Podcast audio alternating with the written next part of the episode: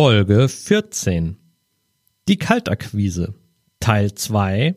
Ran ans Telefon. Herzlich willkommen zur neuen Folge von Lerne Vertrieb Grundlagen für Unternehmer. Mein Name ist Brito de Temple. Ich bin der geschäftsführende Gesellschafter der Go for Sales GmbH und Co. KG und in unserer heutigen Folge geht es wieder um Kaltakquise, denn der zweite Teil unseres Dreiteilers Kaltakquise steht an und indem wir vor allem ähm, perspektivisch auf die Praxis schauen. Also wie führe ich eine Kaltakquise denn korrekt am Telefon durch? Ähm, Gibt es viele Tipps, viele Insights von mir. Ich wünsche euch viel Spaß dabei und viel Erfolg. Go for sales.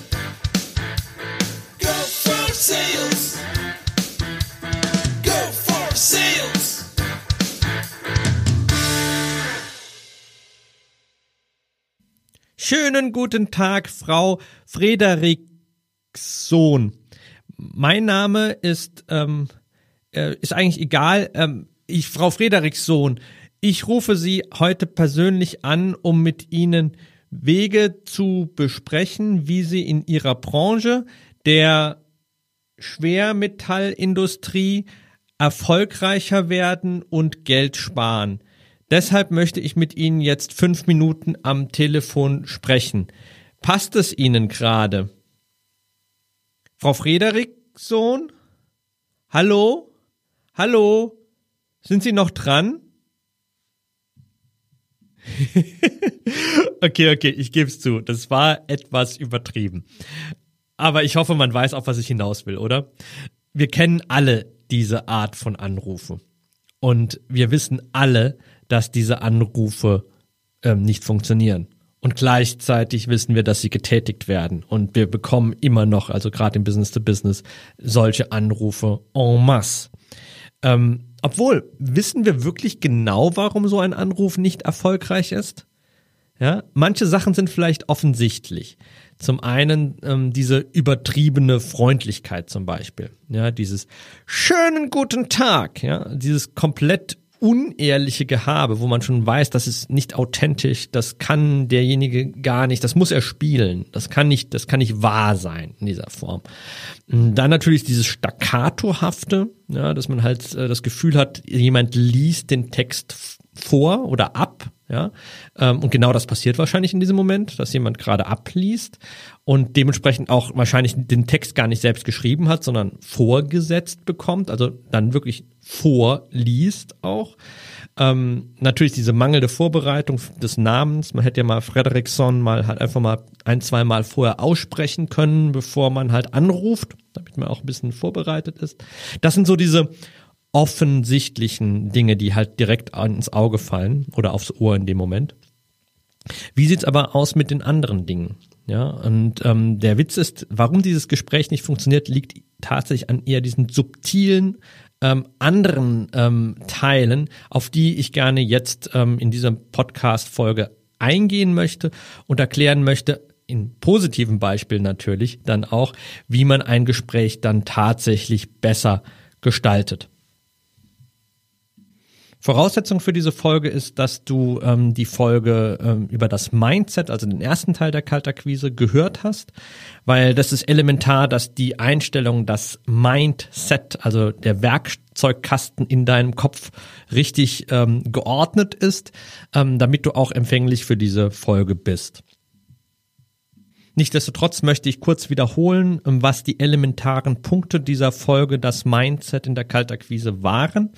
Da haben wir Folgendes festgehalten. Punkt eins, dass äh, du bereits alle Fähigkeiten besitzt, dass alles schon angelegt ist in dir, um erfolgreich Kaltakquise zu machen.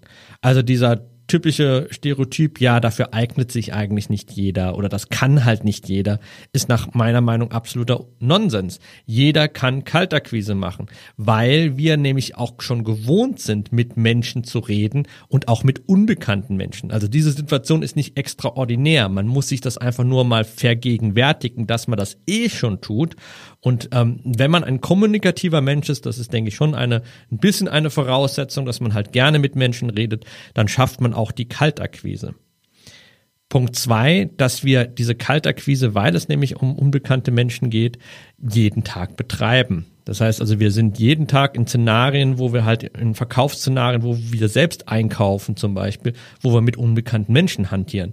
Und ähm, da sind wir auch nicht irgendwie böse gegen diese, äh, diese Verkäufer oder diese Menschen, die uns noch unbekannt sind, sondern ganz im Gegenteil. Manchmal sind wir sogar interessiert. Also auch das ist ein wichtiger Mindset-Punkt. Und dann ähm, der dritte Punkt war, dass wir nicht moralisch in Frage stellen, dass das, was wir tun, gut oder schlecht ist. Ja, also viele rufen ja auch wirklich an und haben ein schlechtes Gefühl dabei, weil sie denken, sie drängen jemanden etwas auf. Ja. Natürlich ist die Voraussetzung, dass du ein Produkt hast oder eine Dienstleistung hast, äh, mit der du dich identifizieren kannst. Das ist ein ganz, ganz wichtiger Punkt, auch jetzt für heute die Folge, weil ansonsten wird es natürlich schwierig. Ansonsten wird, wird, wirkt das immer irgendwo losgelöst von, ähm, von dir und von, von dem, was, was, was du als authentische Person, als konsistente Person, also als eine nicht geteilte Person ähm, ähm, dann auch ähm, darstellen möchtest. Aber Voraussetzung, dass du ein sauberes Produkt hast, brauchst du es moralisch nicht in Frage zu stellen, ob das, was du tust, gut oder schlecht ist. Lass es von anderen bewerten. Und ähm, wir drängen niemand in den Verkauf. Wir lassen bewerten, ob jemand halt eben ähm, etwas in dem Moment einkaufen möchte bei uns oder angeboten bekommen möchte von uns oder nicht. Und dann der vierte Punkt war, dass man auch wirklich, wenn man Kaltakquise betreibt, sich nicht nur auf diese negative Seite der, ach, das wird eh nicht funktionieren, ähm, Seite begibt, sondern dass man sich auch auf den Erfolg einstellt. Denn das hatte ich im letzten Beispiel, in der letzten Folge gezeigt. Mein erster Kaltakquise-Anruf war direkt positiv und ich, und ich kon konnte wirklich mit diesem Erfolg nicht umgehen, weil ich einfach alles andere erwartet hatte, aber nicht, dass die Kaltakquise direkt auch funktioniert. Okay, so viel dazu. Nun, was ist, sage ich mal, eine der ersten Grundvoraussetzungen, wenn du halt eben Kaltakquise jetzt tatsächlich tun möchtest? Eine der absoluten Grundvoraussetzungen ist es, dass du den Lead, also die Fährte zum Interessenten, die Spur, die du aufgenommen hast, um jemanden anzurufen, selbst recherchiert hast. Ich weiß, es gibt im Netz da ganz verlockende Angebote, dass man für 50 Euro 1000 Kontakte kaufen kann, etc. Diese Adresshändler sind Gott sei Dank seit der DSGVO etwas weniger geworden, aber sie gibt es immer noch.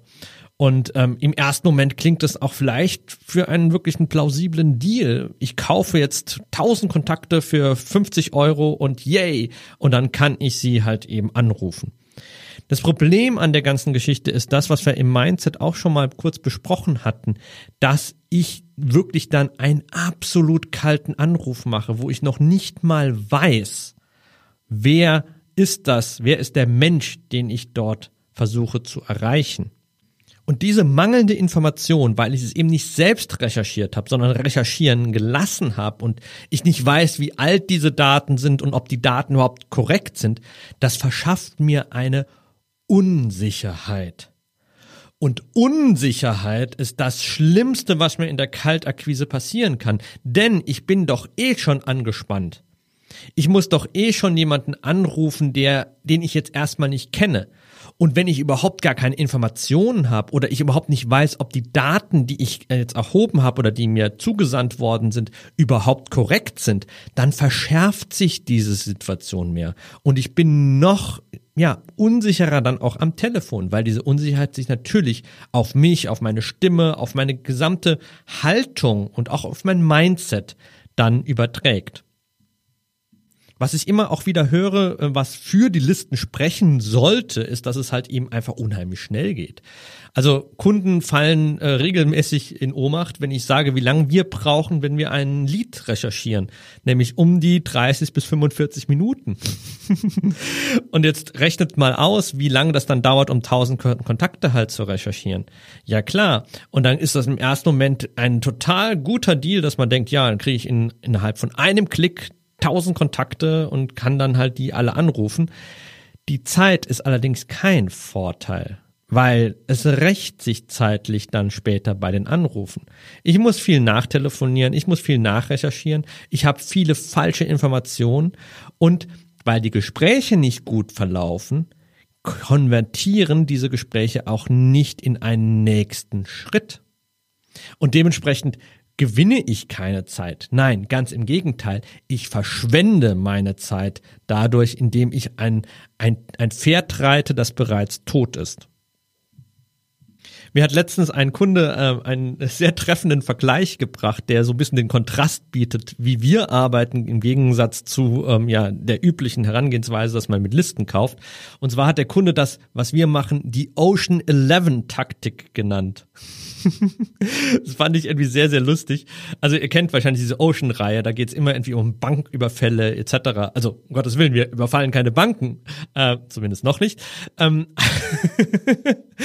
ähm, aber was damit gemeint ist, dass man sich sehr, sehr gut darauf vorbereitet. Das heißt, ein es wird ein Plan erstellt, wie man halt mit jemandem spricht oder wie man jetzt ähm, äh, in dieses Szenario reingeht. Also und nicht nur alleine, sogar vielleicht einfach mit mehreren Leuten, damit man einfach eine Herangehensweise plant, damit das Vorgehen, das man hat, dann auch tatsächlich funktioniert.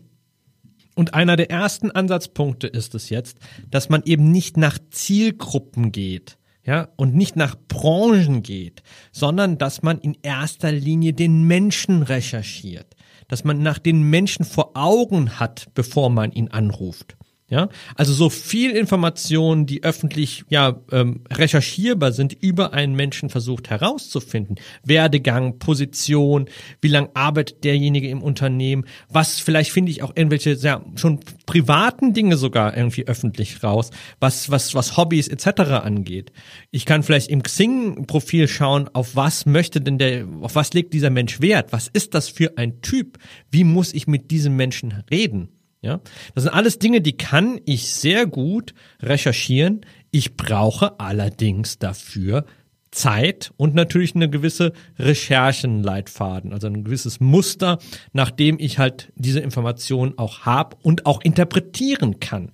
Das heißt, ich muss ein aufgeschlossener Mensch sein, der irgendwo empathisch auch diese Informationen tatsächlich verarbeiten kann, weil sonst bringt es mir natürlich in dieser Hinsicht nichts. Jetzt kommt's aber, es reicht nicht, dass ich diesen einen Menschen nur recherchiere. Das ist nämlich die sogenannte Bayer-Persona. Hatten wir ja auch schon mal in den vorigen Folgen mal durchgesprochen. Es gibt aber nicht nur die Bayer-Persona. Wenn es nur die Bayer-Persona gäbe, hieße das, wenn ein Gespräch, ein kaltes Gespräch nicht erfolgreich wäre, was ja statistisch gesehen höher ist, also es ist höher, dass ein, ein Kaltakquise-Anruf nicht funktioniert, als dass er funktioniert, ja, ähm, dann heißt das, ich muss diesen kompletten Lead, das ganze Unternehmen halt schließen und halt, es ist für mich verloren. Das kann es ja nicht sein.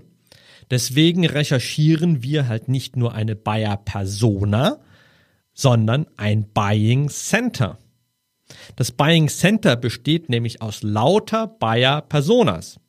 Denn heutzutage trifft nicht mehr ein einziger Mensch nur noch die Entscheidung, sondern es gibt eine, ja, eine, eine, eine Gemeinschaft, die kauft und die sich berät und die dann sich für eine Lösung ähm, zum Beispiel dann auch entscheidet. Das heißt, wir versuchen herauszufinden, was sind denn die verschiedenen Menschen innerhalb dieses Buying Centers? Was sind die verschiedenen Buyer Personas? Weil wenn ich bei einem Menschen nicht weiterkomme, komme ich vielleicht beim nächsten weiter. Ja? Natürlich könnte man dann überlegen, dass man zeitlich ein bisschen Abstand vergehen lässt. Aber ich will doch nicht nur auf einen einzigen Shot gehen. Ich möchte nicht nur eine einzige Möglichkeit haben, sondern ich möchte ja so viel Möglichkeiten im Unternehmen haben wie möglich, um mit Menschen in Kontakt zu kommen und nicht, weil, keine Ahnung, jemand mal ähm, einen schlechten Tag hat oder gerade nicht in Laune ist oder auch gerade nicht erreichbar ist einfach, ähm, mich davon abhängig machen, ob ähm, ich mit jemandem reden kann oder ob ich mit meiner Lösung ins Gespräch komme oder nicht. Das heißt, eine gute Vorbereitung ist das A und O. Ja, ich muss mir meine Buying Personas wirklich von Hand mit Mühe und mit ja genug Interesse auch von meiner Seite recherchieren. Wenn es jetzt dazu geht, diese Person anzurufen, muss ich ebenfalls dieses Gespräch vorbereiten. Aber Achtung, bitte kein Missverständnis. Ich benutze hierfür keinen 0815 Gesprächsleitfaden.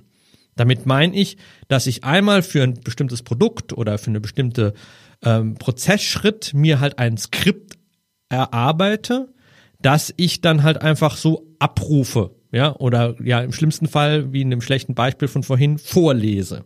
Ja. Das wird nicht funktionieren, weil der Gesprächspartner, den ich anrufe, merken wird, dass er oder sie ein Standard ist. Und sobald ich das Gefühl habe als Angerufener, ich bin ein Standard, verliere ich das Interesse an diesem Gespräch. Also bitte nicht mit Standards arbeiten. Es macht aber natürlich Sinn, dass wenn ich jemanden anrufe, mir vorher Gedanken mache, was möchte ich denn eigentlich mit der Person besprechen? Und dass ich das auch schriftlich fixiere und mir halt auch vor mein Auge rufe im wahrsten Sinne des Wortes.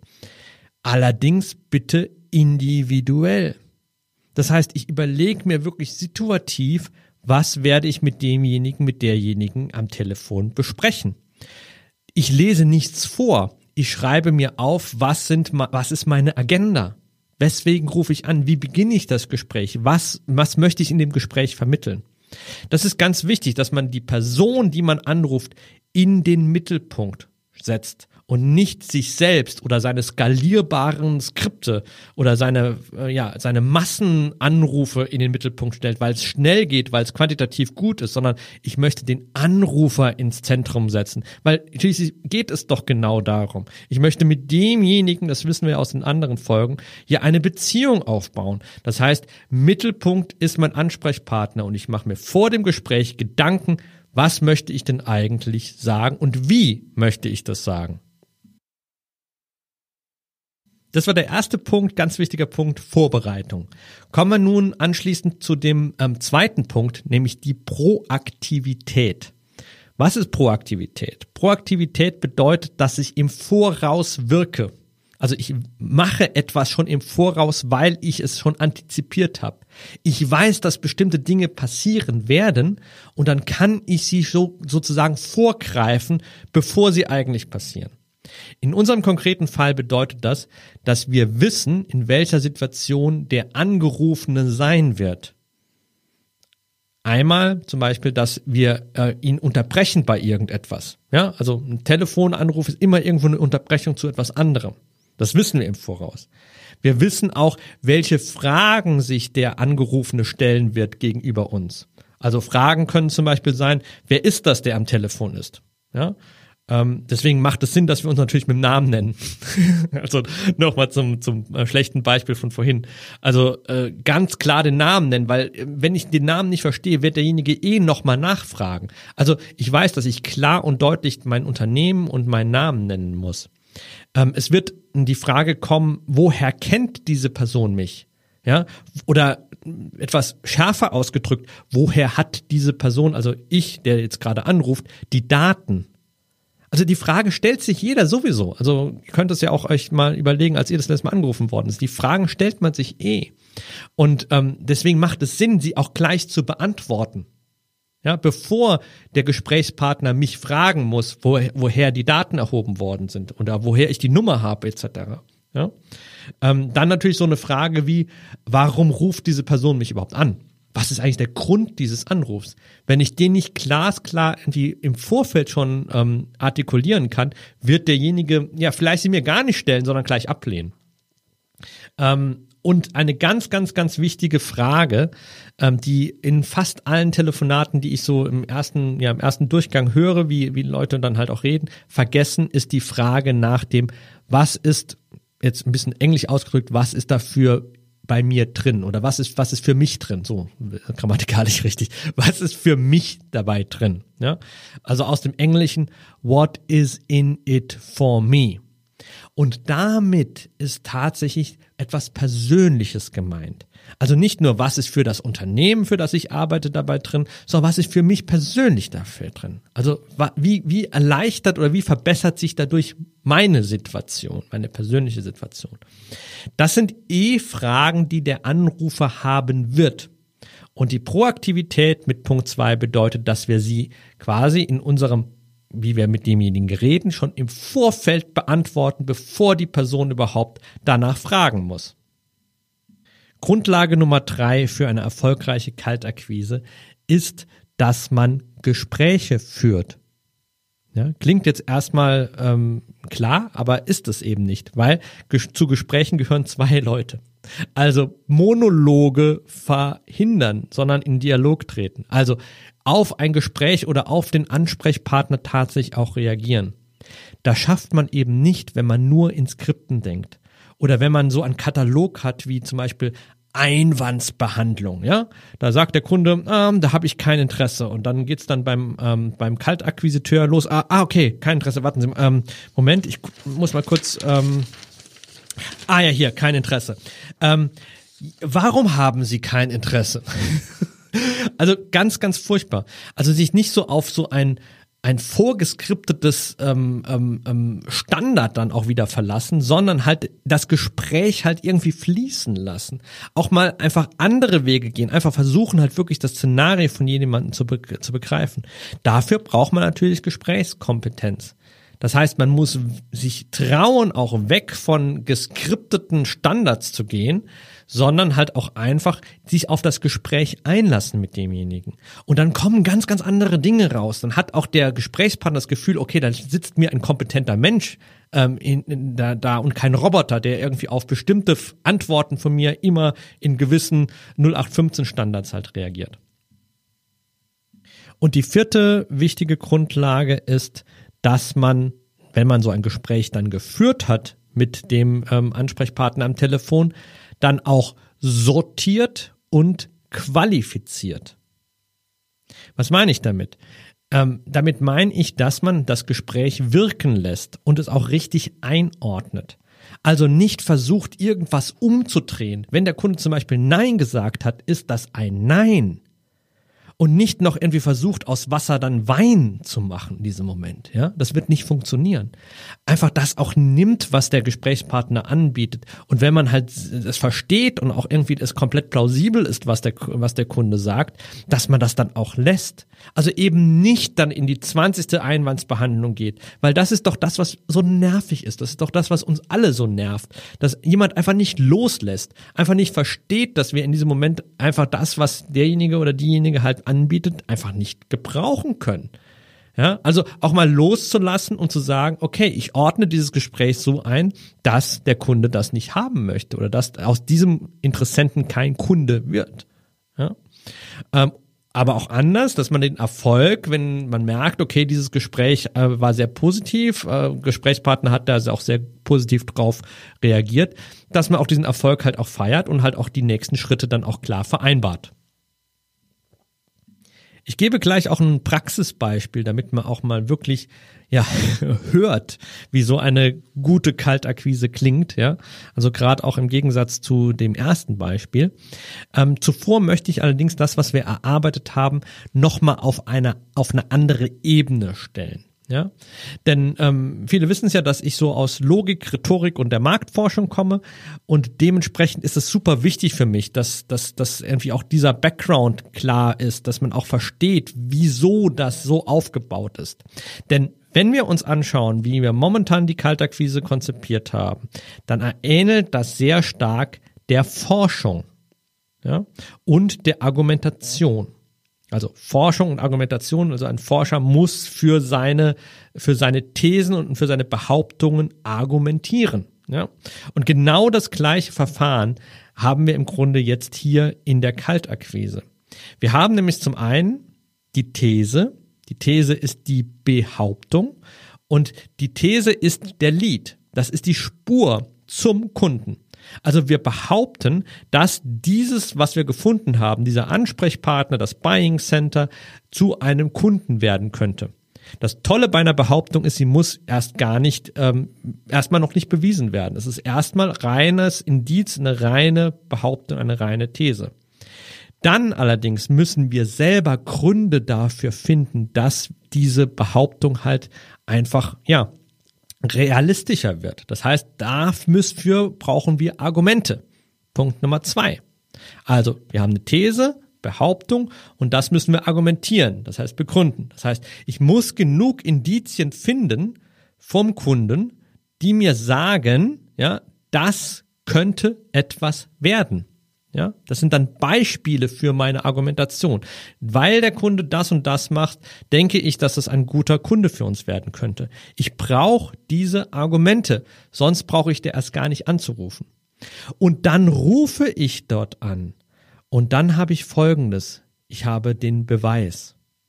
Ich weiß nach diesem Anruf glasklar, ist das jemand, der möglicherweise ein Kunde werden könnte oder nicht. Ich habe Gewissheit.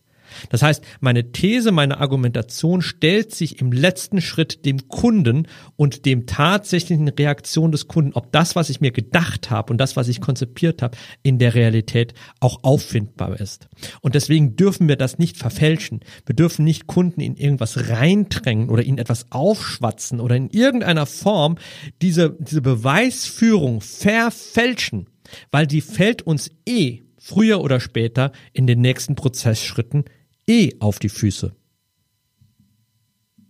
Okay, dann mache ich doch jetzt einfach mal eine Kaltakquise, so wie ich sie mir vorstelle, wo auch diese vier Punkte, die ich jetzt skizziert habe, auch angewendet werden und ähm, einfach auch ein Kontrast zu der ersten, zu dem ersten Versuch, der gleich am Anfang dieser Folge kam, dass man einfach auch da mal gegenüberstellt, ja, wie wirkt es, wenn es besser gemacht wird. Ähm, Nichtsdestotrotz ist es ein simuliertes Gespräch. Simulierte Gespräche wirken halt immer auch erstmal so ein bisschen befremdlich, aber natürlich ist es die einzige Art, wie ich hier auch diese Kaltakquise präsentieren kann.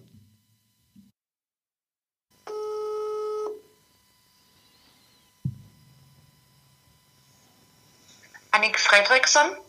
Hallo Frau Fredriksson, mein Name ist Brito de Temple von Go for Sales. Grüß Sie. Hallo. Sie glauben gar nicht, wie lange es gedauert hat, ähm, Sie zu erreichen, aber ich bin jetzt echt froh, dass ich Sie am Telefon habe. Mhm. Frau Fredriksson, ich weiß, dass ich Sie als, in, als Geschäftsführerin in Ihrer Aufgabe unterbrochen habe durch meinen Anruf.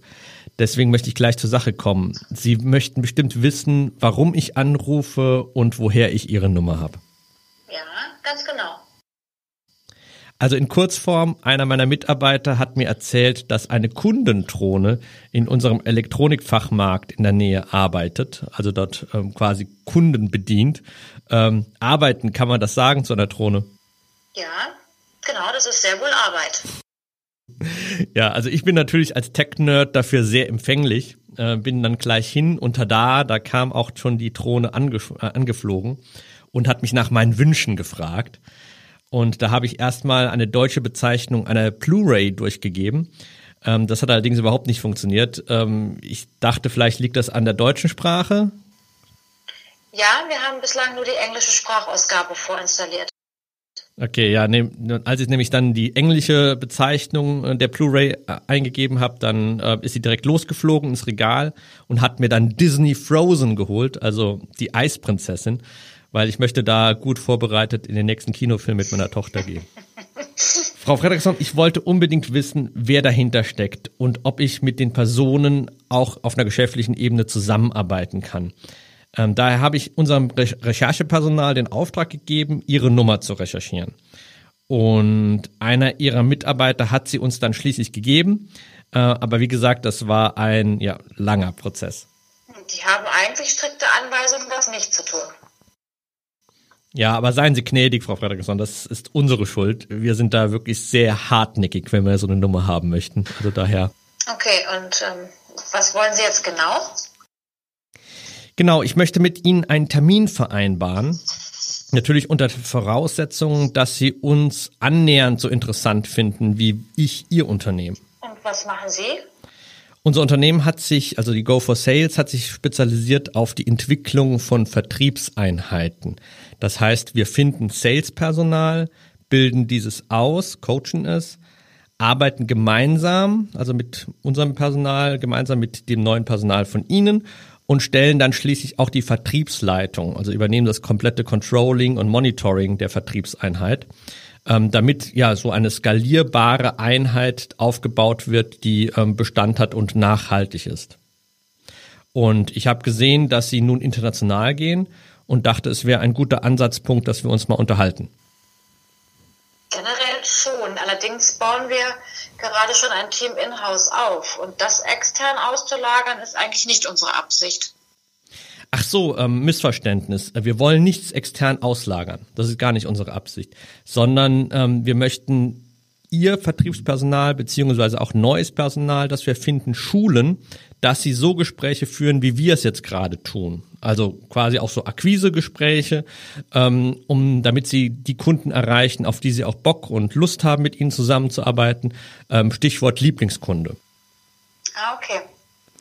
Wie wäre es denn für so einen telefonischen Termin am Mittwoch, nächsten Mittwoch um 11 oder um 14 Uhr nachmittags?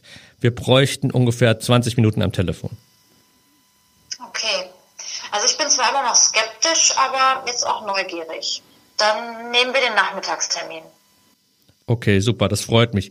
Ähm, soll ich Ihnen eine Terminbestätigung zukommen lassen? Haben Sie meine E-Mail-Adresse? Frau Fredriksson, was denken Sie denn?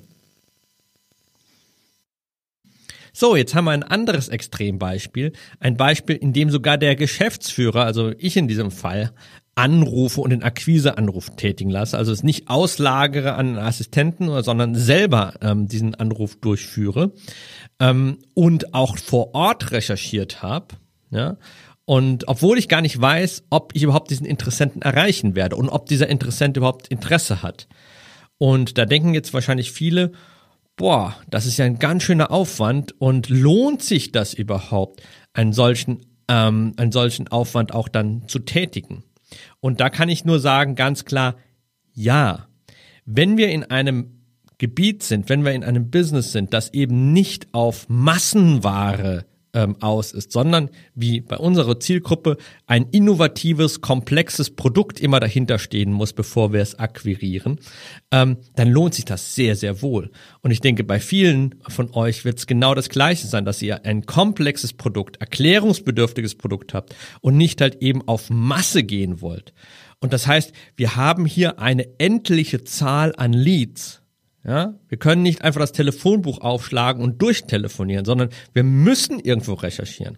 Und die Liebe, der Aufwand, den wir da reinsetzen, den müssen wir in dem Moment bei der Akquise dann auch zeigen und müssen diesen auch präsent bei dem Kunden haben. Und diese Liebe und dieser ganze Aufwand, der drin ist, der lohnt sich in diesem Moment, weil auch plötzlich der Gesprächspartner merkt, okay, das ist eben nicht 0815. Da hat jemand seine Aufgaben gemacht ohne dass ich mich jetzt in diesem Gespräch direkt als Geschäftsführer vorgestellt habe, kam es dann doch durch viele ja, kleine ähm, ähm, Hinweise raus, dass ich zumindestens im Management ähm, des, des, ähm, des Unternehmens mich befinde und dementsprechend halt das Gespräch und so wie ich es aufgebaut baut habe, ganz wichtig, eine Relevanz hat. Was ist noch aufgefallen bei dem Gespräch? Also ganz am Anfang sage ich, ähm, passen Sie auf, ich habe lange gebraucht, um sie zu recherchieren. Das soll einfach nochmal deuten, ja, pass mal auf, ich habe echt viel gemacht dafür, dass ich dich jetzt erreiche. Bitte hör mir jetzt einfach mal wenigstens eine halbe Minute zu. Das reicht erstmal, um den Anker zu setzen.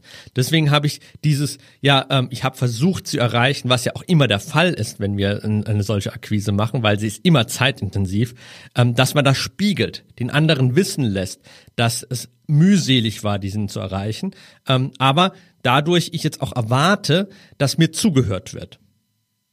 Punkt zwei, ich gehe proaktiv rein und sage, ich habe dich unterbrochen ähm, in deiner Aufgabe, das weiß ich.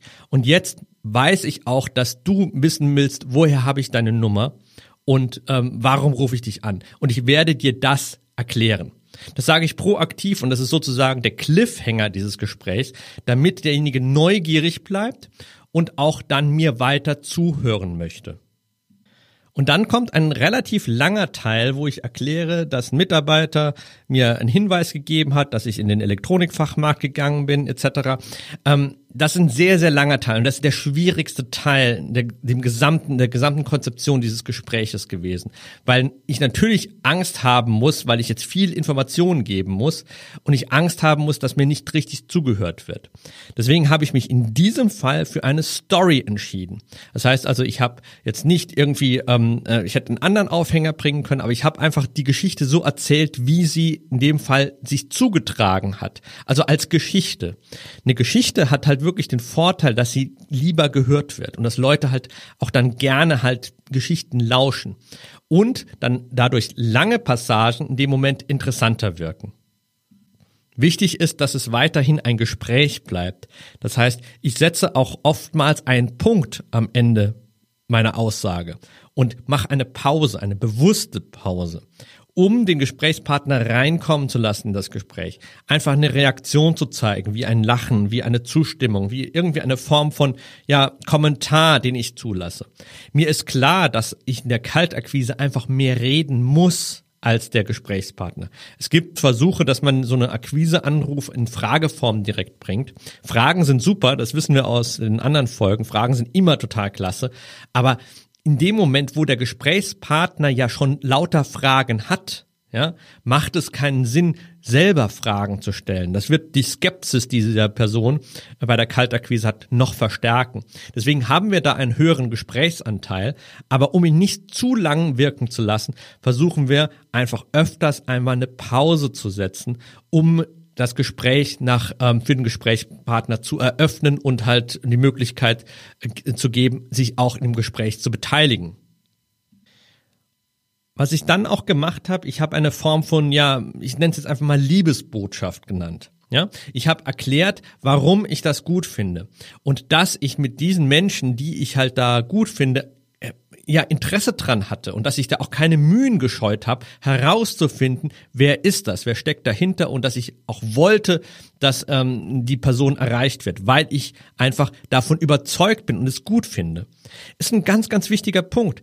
Wenn ich als Gesprächspartner, als Rezipient höre, hey, ich finde gut, was du machst, dann bleib ich in der Leitung, dann bin ich auch einfach offen, dann höre ich weiter zu. Voraussetzung ist allerdings natürlich, dass das auch authentisch ist.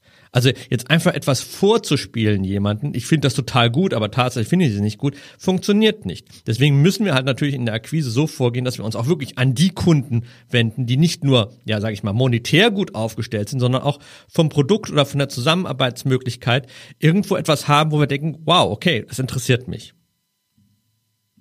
Dann habe ich eine Kostprobe der Frau Frederiksson gegeben, ähm, worin wir denn gut sind. Also wir jetzt Go for Sales als Unternehmen, das sich auf Vertrieb und auf Akquise spezialisiert hat, ähm, indem ich gesagt habe, ein Mitarbeiter hat mir deine Nummer gegeben.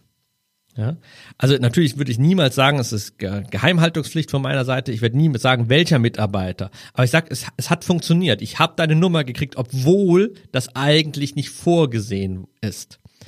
Das kann, da kann man sagen, oh, kann man sich streiten, kann man sagen, oh, das ist ja ganz schön dreist, aber in unserem Fall nutzt es das, weil wir dadurch zeigen, hey, wir schaffen auch Nummern zu bekommen, die jetzt öffentlich direkt nicht ähm, ersichtlich sind, sondern wir schaffen es durch geschickte Fragetechnik etc. Ähm, unser Ziel zu erreichen.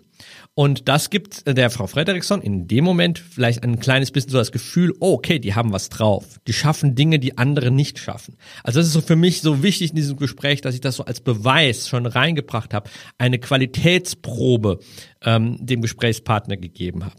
Und da habt ihr bestimmt auch Dinge, wo ihr einfach auch rhetorisch einfach zeigen könnt oder sagen könnt, ohne dass ihr nur rein behauptet, wir können das, einfach indem ihr es macht und indem ihr einfach so, ähm, ja, es, es, es mehr als ein bisschen anteasert, ähm, zeigt, dass ihr da wirklich Experte in dieser, in dieser Form seid. Dann gab es einen Teil, wo ich ähm, kurz umrissen habe, was wir machen und ähm, warum eigentlich diese Verbindung zustande kommen sollte. Ja, ähm, das ist der Teil, der war relativ am Schluss. Und ähm, das ist ganz wichtig, dass der am Schluss kommt, nicht an den Anfang, weil die meisten, die akquirieren, fangen nämlich damit an und sagen, herzlich willkommen, mein Name ist so und so und so und so, wir sind seit 15 Jahren auf dem Markt und Spezialisten im Bereich bla bla bla bla bla. Und dann hört schon der Gesprächspartner nicht mehr zu, weil das nämlich die normale Art ist, wie man halt eben so einen Akquiseanruf gewohnt ist. Ähm, bei diesem Angebot, was ich jetzt gemacht habe, war es am Schluss. Und, das ist ein ganz, ganz wichtiger Punkt, ich habe nicht ungefragt das gesagt. Ich bin nicht mit der Tür ins Haus gefallen, sondern ich habe es erst dann gesagt, als der Gesprächspartner gefragt hat, und was machen Sie denn eigentlich? Erst dann hatte ich die Erlaubnis, über mich zu reden. Erst dann war die Neugier groß genug, dass auch das verstanden wird, was ich in diesem Moment sage. Weil es ist ein langer Text wieder. Ja, also nochmal, wir werden immer mehr reden bei der Kaltakquise als der andere Gesprächspartner. Das kriegen wir in dieser Form, in dem ersten Gespräch nicht anders hin. Das ist auch das einzige Gespräch, das so sein soll. Später Bedarfsanalysen, Fachgespräche sollten anders funktionieren. Aber in der Kaltakquise ist es leider so. Und weil es ein langer Text ist, darf ich ihn nur dann sagen, wenn ich auch sicher bin, dass mein Gesprächspartner dafür offen ist. Und das schafft er dadurch, indem er mich fragt. Und dann habe ich die Erlaubnis, auch kurz über mich zu reden und über das, was wir anbieten. Und dann kommt der Schluss und das ist natürlich schwierig. Ja, das ist quasi die Kür. Ähm, immer, wie man im Englischen sagt, always end on a high note. Ja, dass man also quasi mit einer Pointe ähm, dann, dann abschließt, wo alles dann rund ist, wo die Katze sich in den Schwanz beißt wieder und alles irgendwie, ja, ja, sich richtig anfühlt quasi und, und konsistent anfühlt. Ähm, das ähm, habe ich jetzt halt hier gemacht mit der Terminbestätigung, nach der ich gefragt habe, wo ich wusste, dass die E-Mail-Adresse dieser Person nicht öffentlich ist und sie dann erstmal skeptisch ist und ich dann sagen kann, natürlich habe ich die Telefonnummer, äh, habe ich die E-Mail-Adresse. Wenn ich deine Telefonnummer habe, habe ich auch deine E-Mail-Adresse quasi. Das ist dann die Pointe in diesem in diesem Fall. Warum mache ich das? Ich möchte im Gedächtnis bleiben. Ja, es soll halt mit einem Schmunzeln, mit ähm, einem kleinen Witz am Schluss enden. Und da fragt man sich, ja, wow, äh, wie, wie, wie kriegt man das jetzt bitte schön hin? Ähm, ganz einfach, indem man es halt auch plant. Auch das war von vornherein geplant. Ich werde am Ende nach der Terminbestätigung fragen und ich weiß ganz genau, dass diese Person dann skeptisch wieder ist und nutze diesen Skeptizismus von der Person, um halt einen kleinen Witz zur Auflockerung am Schluss zu machen. Ja, um im Gedächtnis zu bleiben, um nochmal so ein bisschen die Expertenrolle und die Art dieser Gesprächsführung, ähm, die ich da getan habe, nochmal in den Vordergrund zu stellen. Jetzt interessiert mich natürlich euer Feedback. Wie habt ihr diese Kaltakquise empfunden, die ich jetzt präsentiert habe? Ähm, was sind da, ähm, wie hat die auf euch gewirkt? Und habt ihr so etwas in der Form schon mal selbst am Telefon irgendwann erlebt? Äh, Würde mich wundern, aber äh, bin auch sehr, sehr interessiert, ob vielleicht äh, so etwas schon mal gemacht worden ist bei euch oder ob wir schon mal eventuell angerufen haben.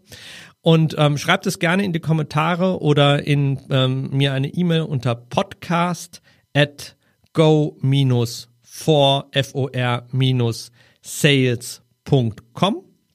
Und ähm, ich bin gespannt auf, ähm, auf Anregungen, Kommentare und Feedback. Das war der zweite Teil der Kaltakquise-Runde. In der nächsten äh, Episode geht es darum, Fragen zur Kaltakquise zu beantworten und auch nochmal auf diese Frage äh, ähm, quasi einzugehen, ja, wie sehr muss man sich da reinknien und wie sehr kann man Dinge auch skalieren und quantitativ laufen lassen? Also muss man es immer in der Form machen oder gibt es, sage ich mal, auch andere Wege, dass man vielleicht etwas kürzer äh, die Recherchezeit bringt und damit dann doch mehr äh, Unternehmen anrufen kann. Also gerade wenn, sage ich mal, Produkte so unter 10.000 Euro kosten, ist vielleicht dieser Weg, den ich jetzt hier angeboten habe, dann doch zu groß und ein zu großer Aufwand, auch gerade wenn Management Geschäftsführung dann anruft. Das ist eher so in den Bereichen 50 bis 100.000 Euro interessanter. Ähm, genau, da wird es dann drauf gehen, wo ist der Sweet Spot, wie kann ich auch die Kaltakquise richtig einstellen und ich werde weiter äh, Fragen, die zum Thema Kaltakquise äh, auftreten, was ich jetzt schon sehr viele gesammelt habe äh, von den Zuschriften, die ich in der letzten Zeit bekommen habe, ähm, beantworten. Dann vielen Dank für die Aufmerksamkeit und äh, bis zur nächsten Folge. Euer Brito.